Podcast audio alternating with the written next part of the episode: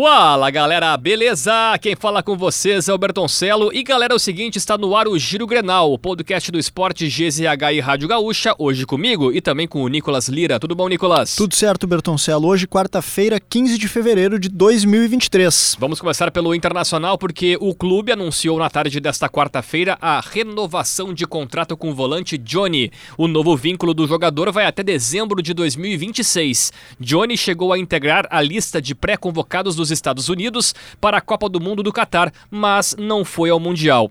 Desde 2019 no grupo principal, soma 102 jogos e 5 gols com a camisa colorada. E a novela Arangues segue pelos lados do Beira-Rio. O Inter irá enviar um médico para a Alemanha para a realização de exames clínicos no jogador. O objetivo é agilizar o processo de contratação e avaliar as reais condições do jogador. O técnico do Bayer Leverkusen, o ex-jogador Xabi Alonso, chegou a dizer que Arangues vem sofrendo de um desconforto na panturrilha. E o Grêmio, hein? O tricolor pode jogar em Brasília na primeira fase da Copa do Brasil. É que o Campinense, da Paraíba, recebeu uma proposta para a venda do mando de campo contra o Grêmio. Assim, a partida seria disputada no estádio Mané Garrincha. O jogo acontece no dia 1 de março e inicialmente está marcado para o estádio Amigão, em Campina Grande.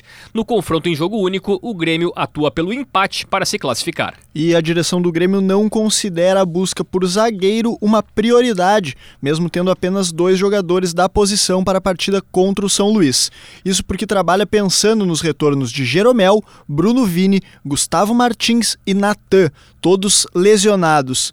Kahneman cumpre suspensão e na próxima partida já deve estar à disposição.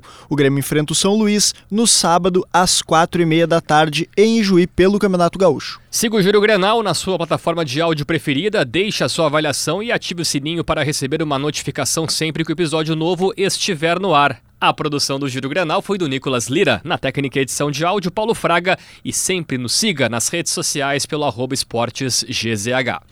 E já que a gente terminou falando de Grêmio, né, Bertoncello, tem uhum. ex-jogador do clube aí de Casa Nova, né? Ah, é. O Felipe Mediolaro quanto, quanto se falou desse jogador e até ele foi convocado pelo Tite naquele ciclo de Copa do Mundo da Rússia. Tinha uma expectativa muito grande que ele poderia ser um novo Marcelo Groi, aquela coisa toda, Acabou mas não, não, re, não recebendo tantas oportunidades também é. no, na, na, sua passagem, né? Vai jogar no Vissel Kobe do Japão, junto com o Iniesta, né? Ex-jogador do Barcelona, que segue em atividade aos 38 anos. O clube japonês chegou a tentar o goleiro Hugo, o Neneca, do Flamengo, mas as negociações não avançaram.